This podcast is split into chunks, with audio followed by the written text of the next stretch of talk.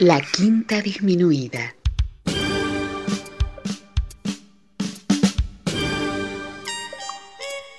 Jazz desde la ciudad más cercana al cielo.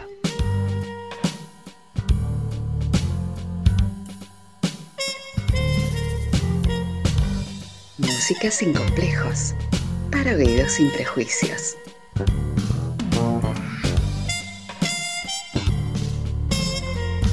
Una producción de Nicolás Peña.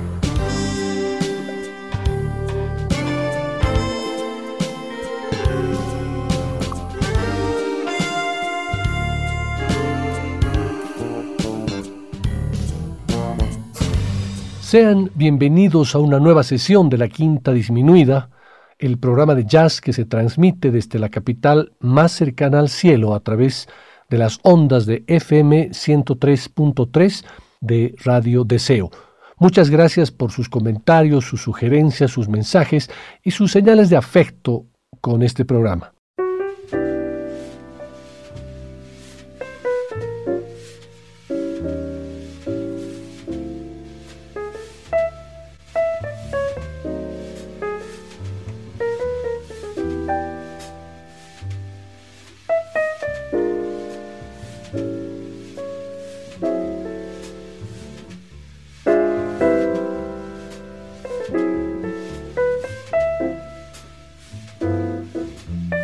Para la sesión de hoy he preparado un programa que surgió después de la lectura de un libro muy lindo que tiene por título Pero Hermoso, del escritor británico Jeff Dyer, que está considerado como uno de los escritores ingleses contemporáneos más prestigiosos.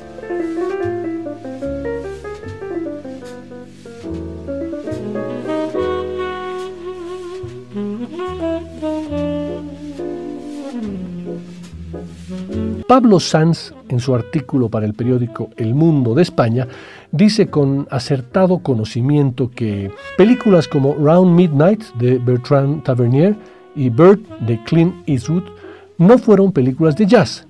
Tampoco son libros de jazz El perseguidor de Julio Cortázar o Invierno en Lisboa de Muñoz Molina, por citar dos ejemplos. No, y tampoco lo es el libro Pero Hermoso de Geoff Dyer no, tampoco. Todos estos testimonios culturales en realidad son ecos sobre el jazz, su vida y sus gentes de la vida del jazz. Aunque no estén construidos bajo los cánones creativos del jazz, esto es, bajo la improvisación arrojada hacia adelante y la libertad sin freno. El apunte no es negativo, tan solo es una reflexión analítica que puntualiza la mayoría de las críticas que todas estas obras han recibido desde su alumbramiento. No, no son obras de jazz, sino sobre el jazz. A pesar del prólogo de su libro en el que manifiesta, cuando comencé a escribir este libro no tenía clara la forma que debía adoptar. Una gran ventaja puesto que tuve que improvisar y por tanto desde el principio la característica definitoria del tema animó la escritura del libro. Es más, a esa combinación de crítica imaginativa y ficción, Dyer sumó otro concepto más en torno al, impulso que animó su escritura, el que venía dado de distintas fotografías y cuadros de jazz que inspiraron estos renglones. William Claxton, Carol Reeve o Milt Hinton son algunos de los fotógrafos y artistas cuya mirada sirvió de estímulo literario al libro Pero Hermoso, un libro de jazz. El título del libro toma su nombre del tema But Beautiful, compuesto en 1947 por Jimmy Van Heusen con letra de Johnny Burke. En el momento de su publicación, a comienzos de los años 90, fue precisamente otro gigante del jazz y el piano quien sentenciara sobre la necesidad de su lectura y consulta. Keith Jarrett, un artista por otro lado nada amigo de las entrevistas y las declaraciones públicas, manifiesta, pero hermoso es el único libro sobre jazz que le recomendaría a mis amigos. Esa poderosa recomendación de Jarrett viene justificada, sin duda, por los excelentes retratos musicales y emocionales que Dyer construye a lo largo de sus poco más de 200 páginas. Y es cierto, ya que el lector, sea aficionado o no al jazz, siente el aroma y los colores del jazz conforme va dando cuenta de sus frases, henchidas de ritmos y melodías, aires de libertad, frustraciones y conquistas creativas. En definitiva, Pero Hermoso incluye siete relatos sobre maestros del jazz simulados con todas las emociones del jazz, un mundo difícil, pero hermoso. En el programa de hoy compartiré con ustedes algunas partes de estos siete relatos que Dyer hace sobre Lester Young, Bud Powell, Charles Mingus, Chet Baker, Ben Webster, Thelonious Monk y Art Pepper. Estos relatos, que no necesariamente son biográficos, sino más bien literarios, los compartiré con ustedes en dos programas. Para iniciar la sesión quiero dejarlos con Billie Holiday, la amada amiga de Lester Young, interpretando mágicamente el tema But Beautiful, pero hermoso.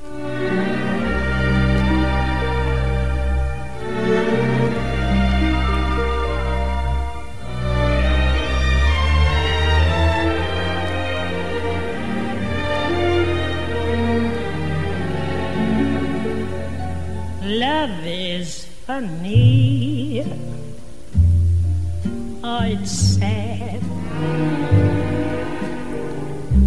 It's quiet, oh, it's mad. It's a good thing, oh, it's bad, but beautiful.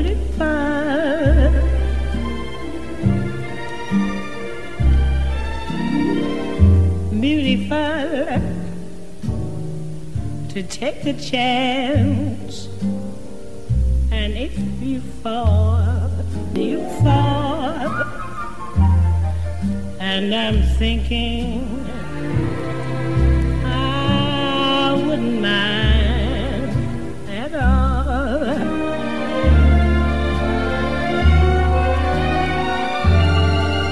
Love is tearful, oh, it's gay. It's a problem, oh, it's play. It's a heartache anyway, but beautiful.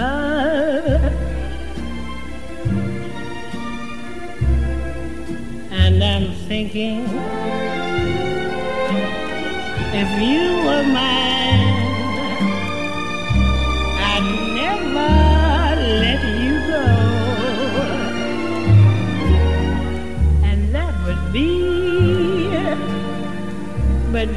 but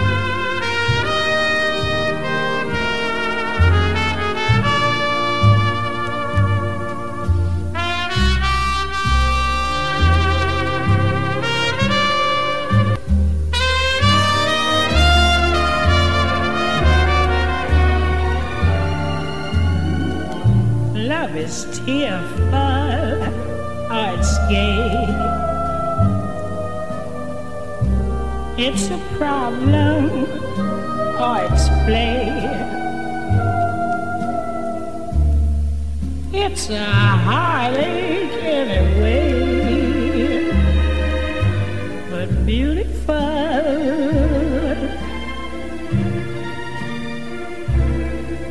And I'm thinking if you were mine,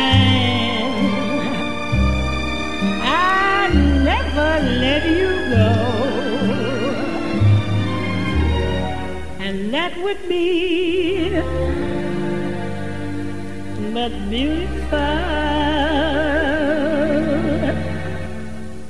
I know.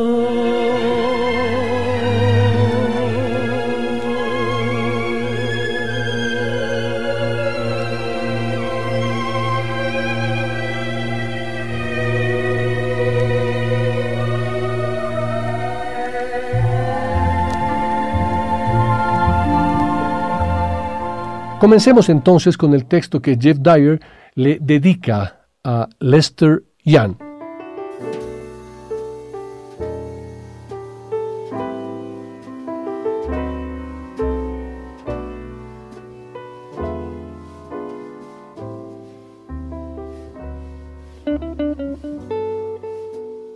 El sonido de Lester era delicado y perezoso, pero siempre con un algo incisivo. Sonaba como si estuviera a punto de perder el control, sabiendo que no pasaría jamás. De ahí nacía la tensión. Tocaba con el saxo ladeado, y a medida que se adentraba en el solo, el instrumento iba desplazándose unos grados de la vertical hasta que terminaba horizontal, como una flauta. Nunca tenías la impresión de que lo levantara él, era más bien como si el instrumento cada vez pesara menos y se alejara flotando, y si tal era su deseo, Lester no iba a impedírselo. Pronto la elección estuvo clara, Press o Hawk, Lester Young o Coleman Hawkins. Dos enfoques. No podrían haber tenido un sonido ni un aspecto más distinto, pero los dos acabaron igual, deslavazados y apagados. Hawk sobrevivía a base de lentejas, licor y comida china y se consumió, igual que le estaba pasando ahora a Lester. Estaba desapareciendo, fundiéndose con la tradición sin ni siquiera haber muerto. Eran tantos los músicos que habían mamado de él que ya no le quedaba nada. Ahora cuando tocaba, los enterados decían que se arrastraba detrás de sí mismo, que era una triste imitación de otros que tocaban como él. En una presentación donde había tocado mal, un tipo se le acercó y le dijo, No eres tú, yo soy tú. A donde quiera que fuera escuchaba gente que sonaba como él. Llamaba a todo el mundo Press, porque se veía en todas partes. Lo habían expulsado del conjunto de Fletcher Henderson porque no sonaba como Hawk, y ahora lo expulsaban de su propia vida porque no sonaba como él mismo. Nadie sabía cantar una canción ni contar un cuento al saxo como él salvo que ahora ya solo tocaba una historia, y era la historia de que ya no podía tocar, de que todo el mundo contaba su historia por él, la historia de cómo había acabado allí, en el Alvin, contemplando el Burland desde la ventana, preguntándose cuándo iba a morir. Esto es I'm confessing that I love you.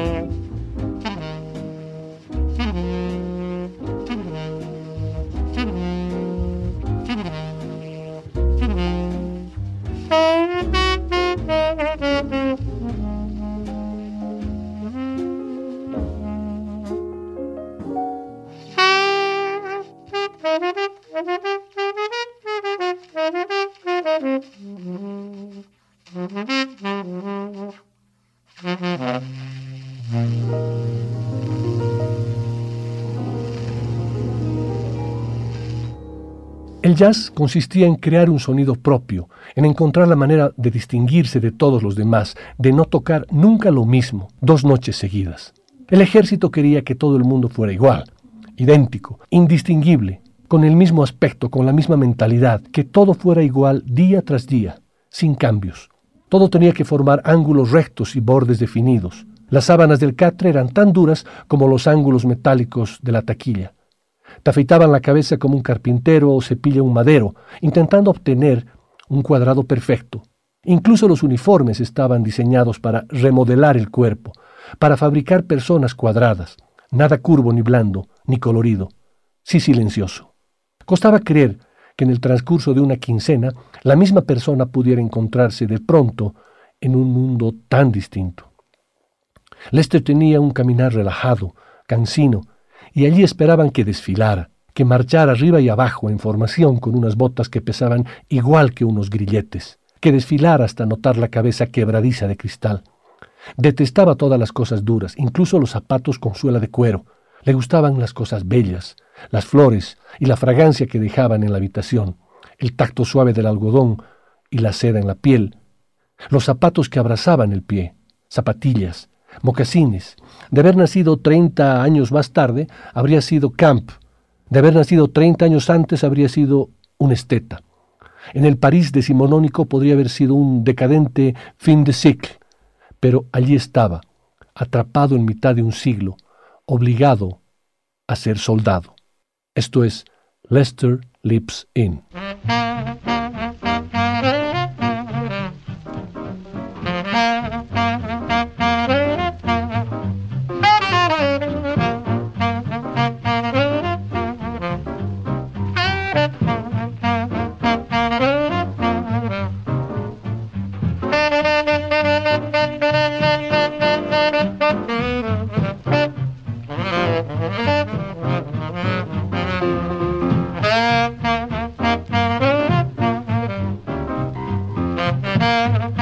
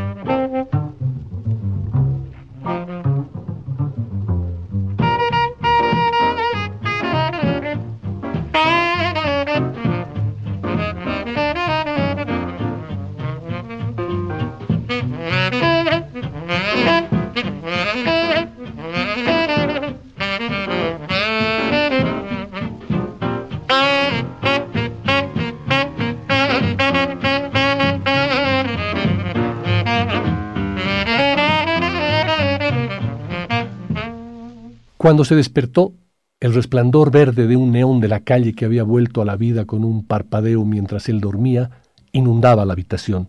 Tenía un sueño tan ligero que difícilmente merecía tal nombre. Era un mero cambio de ritmo. Las cosas se alejaban flotando. Cuando estaba despierto, a veces se preguntaba si no estaría dormido, soñando que estaba allí, agonizando en una habitación de hotel. El saxo descansaba en la cama junto a él, en la mesita de noche donde había una foto de sus padres, botellas de colonia y un sombrero, pork pie. Había visto una fotografía de unas chicas victorianas con ese tipo de sombrero adornado con cintas. Qué bonito, me gusta, pensó, y lo usaba desde entonces. Rompió el precinto de otra botella y regresó a la ventana, teñido de verde un lado de la cara por el resplandor de neón. Había parado de llover. El cielo se había despejado. Una luna fría colgaba cerca de la calle. Los habituales comenzaban a llegar al, al estrechando manos y cargados con las fundas de los instrumentos.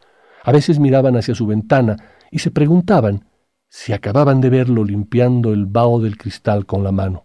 Se dirigió al ropero, vacío salvo por unos cuantos trajes y camisas y la maraña de perchas.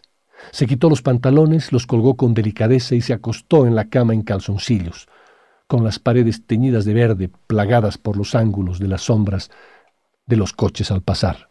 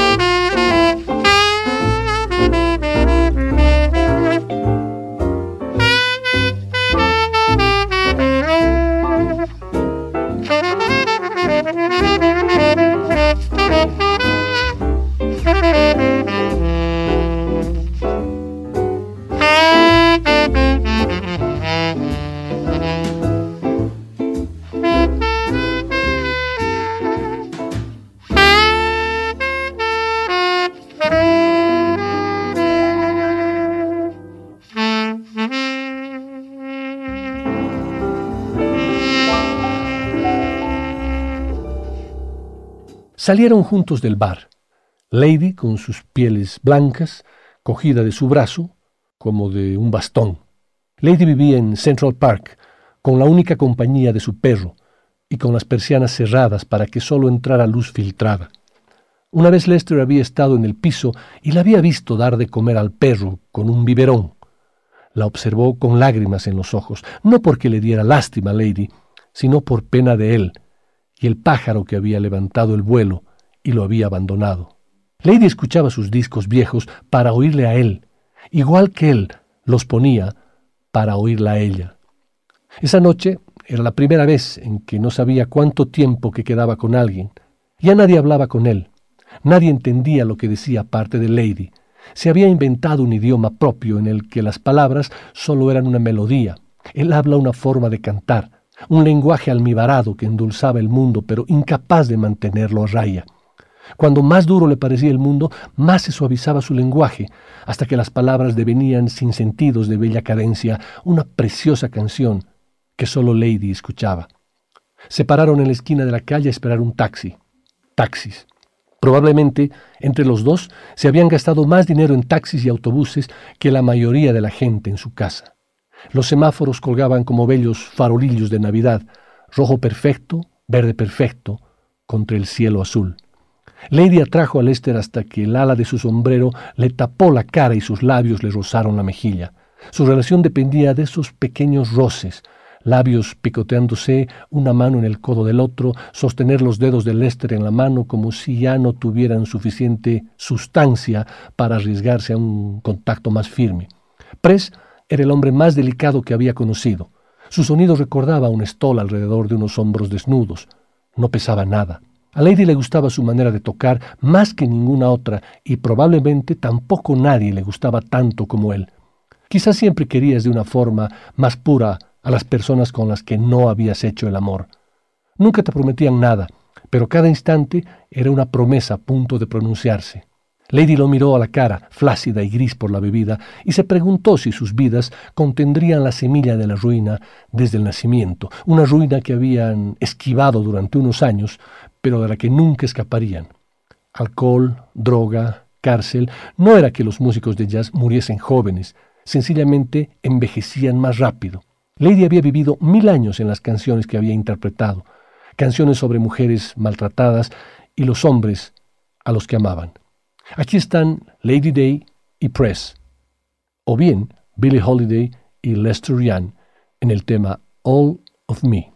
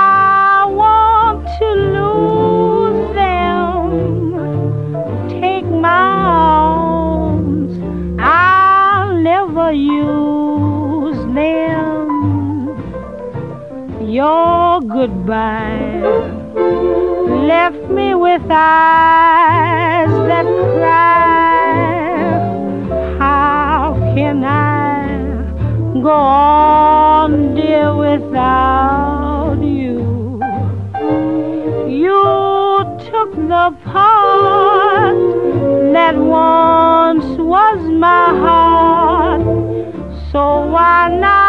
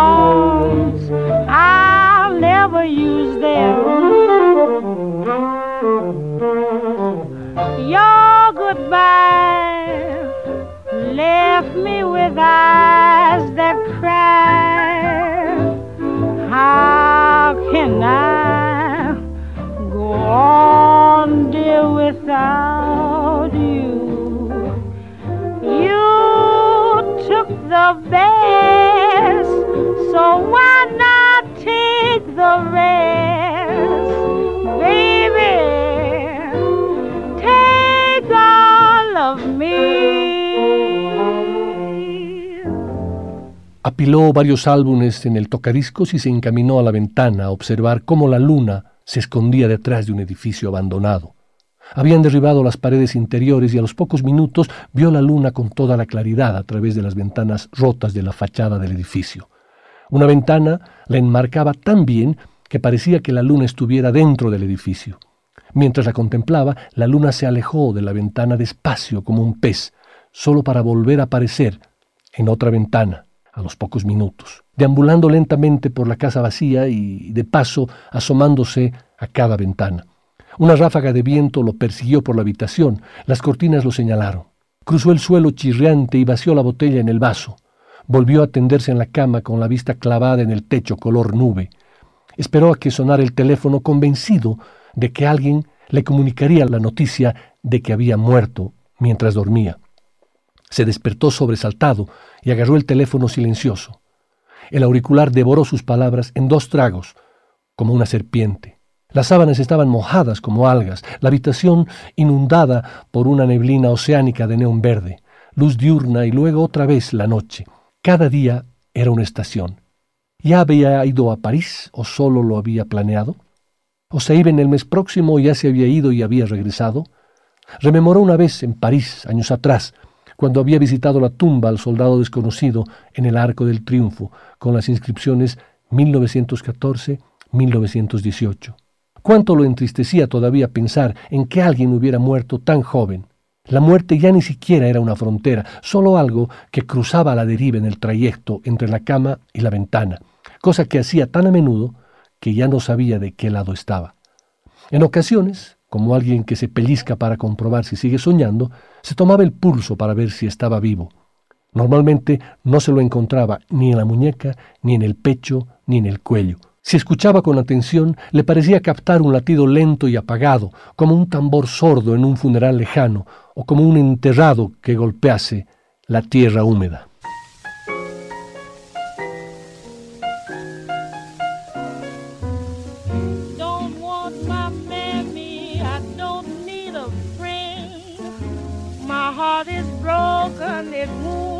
Ever mend.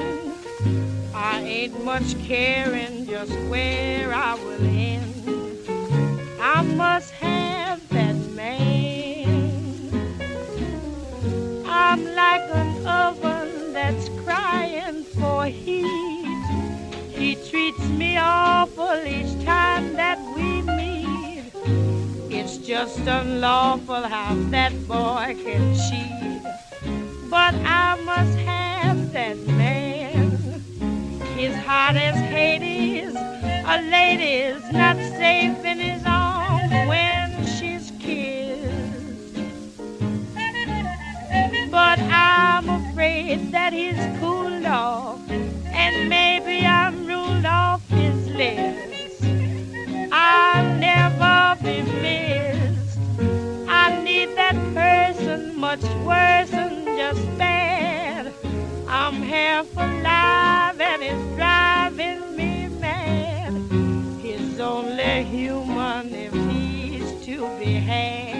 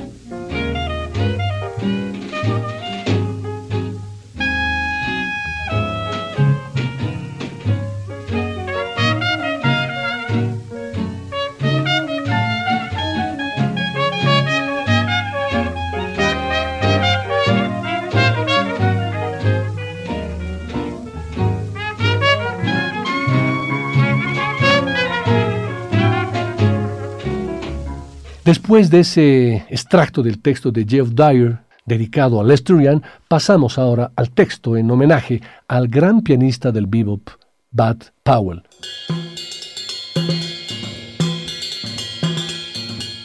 Bud, Bud, yo hablaré por los dos si tú quieres. Tal vez aprenda algo viéndote escuchar. Tal vez aprenda a cuadrar todo el dolor de tu vida con el optimismo saltarín de la música, de canciones como Oblivion, Whale, Hallucination, un poco loco. Quiero que todo lo que tocas sea una página arrancada de la novela de tu vida atormentada.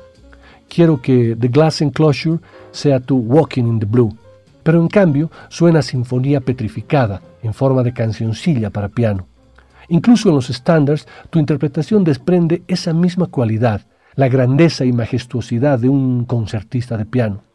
Coges una canción como Polka Dots and Moonbeams y consigues que suene como la obra de un compositor de la corte. Estás tan callado ahí sentado, Bud, que ni siquiera estoy seguro de que oigas lo que te digo.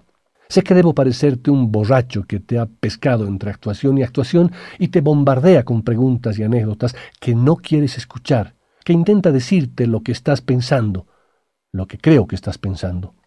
Hay tantas cosas que quiero saber, pero permaneces sentado en silencio y no sé qué más puedo hacer, salvo seguir hablándote, respondiéndome a mis propias preguntas, confiando en que tal vez diga algo que te llegue, algo lo bastante verdad para sacarte de tu silencio. Quiero saber de todo el tiempo que pasaste encerrado lejos del peligro. Diez semanas en 1945, la mayor parte de 1948 y luego otra vez a los pocos meses de haber salido. Saliste de nuevo en 1949. Te internaron en el Pilgrim State Hospital en septiembre de 1951. Te trasladaron a Creedmoor hasta 1953. Terapia electroconvulsiva. Sedación.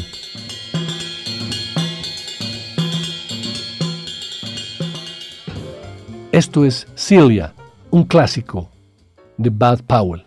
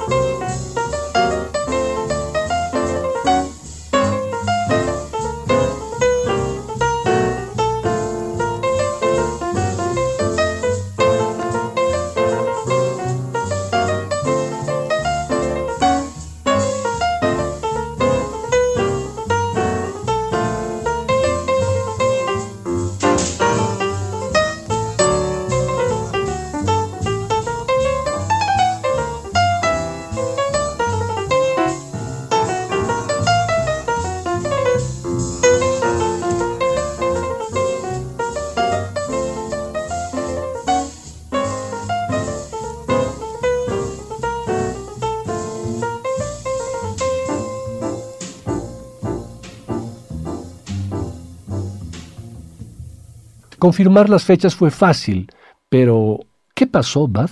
Por lo visto nadie lo sabe, solo que tenías 25 años, solo 25 años, cuando te destruyeron y que a partir de entonces dedicaste el resto de la vida a intentar recomponerte. Estabas entrando en el Savoy Ballroom de Harlem cuando el gorila te abrió la cabeza como un melón. ¿O estabas borracho, rodeado de polis, a la espera de una excusa para reventarte la preciosa cabeza? Aullando y suplicando con las lágrimas acumulándose, intuyendo que la situación estaba descontrolándose, alejándote caminando a grandes zancadas hasta que apareció una mano, te agarró del brazo y te devolvió, dando vueltas a lo que siempre estaba a punto de pasar. Ciertos acontecimientos de la vida son así, se agazapan a la espera de que aparezcas pacientes como la lluvia.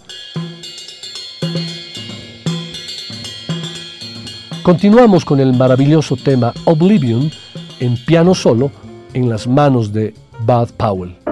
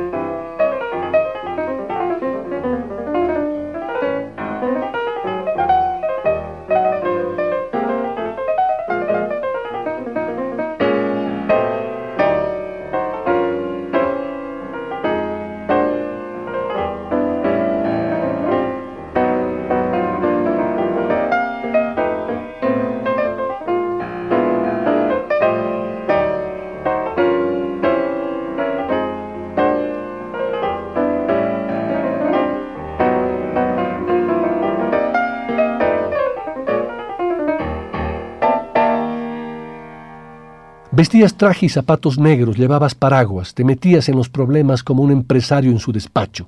La luz de un café garabateaba la violenta palabra enloquecer en una pared cercana. La alcantarilla ya relucía con cristales rotos. Una voz que era pura amenaza dijo, Te lo advierto. Levantaste la mirada aterrada hacia la voz. Estabas quedándote sin opciones. Atacaste la cara más próxima, desesperado por escapar de los cuerpos uniformados que se te agolpaban encima. Brazos que te sujetaban, un puño que te entumeció un lado de la cara. Trastabillaste y luego recuperaste el equilibrio y entreviste un brazo que se alzaba, alto como una soga, serpenteando por la rama más alta de un árbol, colgando, y luego un largo grito cuando bajó la porra con tiempo suficiente para pensar que es increíble que alguien haga eso, que un golpe semejante te fracturaría el cráneo, te aplastaría el cerebro, te mataría. Viste la boca abierta de uno de los polis gritar, ¡No, no! Tu mano se alzó un par de centímetros en lo que la porra tardó en caer, en partirte la cabeza como un relámpago eterno, como si te pusieran una pistola en la cabeza y disparasen, como si golpearan el cristal de una ventana con un martillo. Caíste de rodillas. Levantaste una mano, te asiste al cinturón del poli más próximo, tratando a medias de ponerte en pie, mientras solo entonces el efecto del impacto inicial comenzaba a propagarse por toda la cabeza, como la onda expansiva de un hacha por un tronco nudoso. No, no, no, Dios mío. Tal vez no ocurrió así, pero tiene que haber sido así. Pasados veinte años todavía te despertabas en plena noche y notabas el dolor del cráneo tratando de soldarse de nuevo. Tenías veinticinco años cuando pasó, Eras joven y arrogante como un gallito. Exigías cuanto deseabas, te paseabas por encima de los manteles blancos almidonados del Mintons con las botas embarradas. Los camareros iban a abalanzarse sobre ti cuando Thelonious Monk chillaba todos quietos. De modo que todo el mundo se quedaba donde estaba, viendo cómo andabas por los manteles, como un niño eligiendo en qué piedra del estanque apoyar el pie. Quizás siempre estuvieras al borde del descontrol, pero ya no tenías freno. Heroína y alcohol. Dos copas te volvían loco, y no obstante bebías como un tipo que salía a rastras del desierto para meterse en un espejismo. No te emborrachabas, te desquiciabas. Tempus fugit. El tiempo vuela.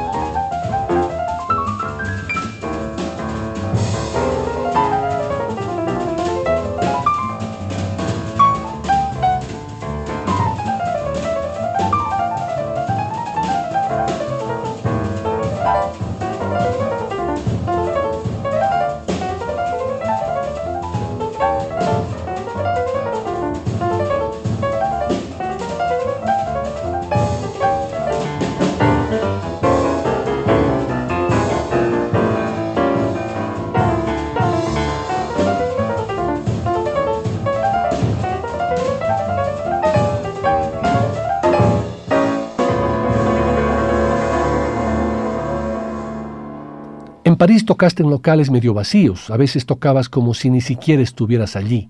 E incluso cuando tocabas bien, te movías como un deportista que se ha lesionado la espalda y ya no volverá a moverse con la misma energía refleja que antes, consciente siempre del esfuerzo que te exigía apoyar los dedos en las teclas, sabedor de que la técnica se comía demasiada concentración y no quedaba suficiente para esa cosa que hace brotar el jazz. O puede que no. Siempre he creído que un artista es alguien que transforma todo lo que le pasa en una ventaja. En tu caso, ¿era así, Bad? ¿Podías transformar una ventaja incluso los sucesos de la vida? Lo que cuenta son las primeras obras.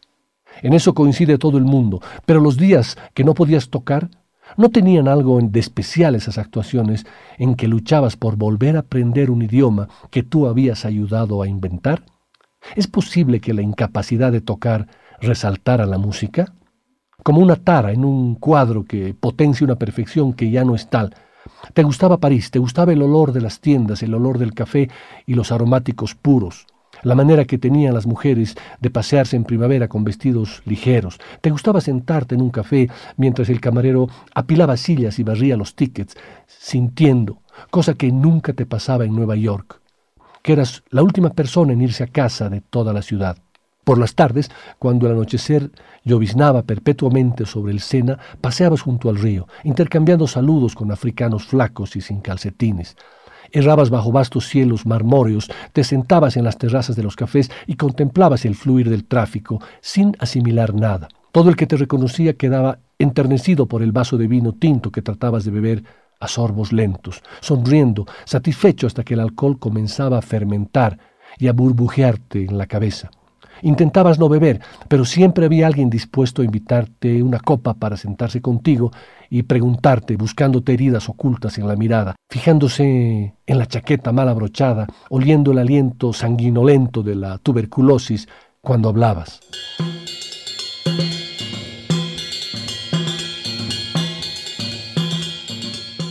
El baile de los infieles.